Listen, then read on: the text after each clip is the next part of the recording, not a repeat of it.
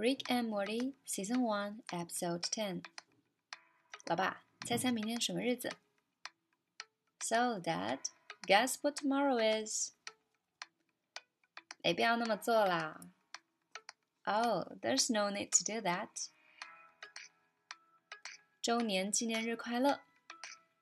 Happy anniversary！胡说，你能待在我们身边就已经很棒了。 Nonsense! We couldn't be happier to have you around. 我只希望能够更加了解你。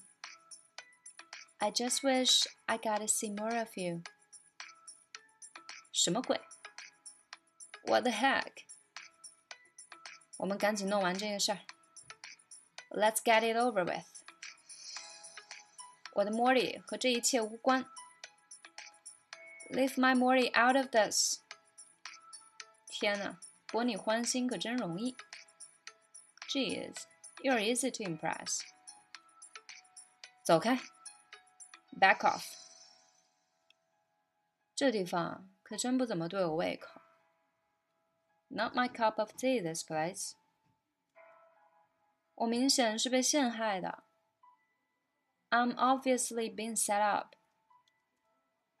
哦，天啦噜，我们跟丢了耶 ！Oh man, we lost them. 那应该够他们忙活一阵子了。That'll keep them busy for a while. 当然不会了，那样做对我有什么好处？Of course not. How could that profit me? 那可不是我的风格。Not really my style. 哈哈哈，你也太好骗了。 too easy。你看看那边，Hey, check it out。你还没付钱呢。Hey, it didn't pay your bill。Morty，你的反应太夸张了哈。Morty, you're making a bigger deal out of this than it is。理论上哈，只是理论上。On paper, Morty on paper。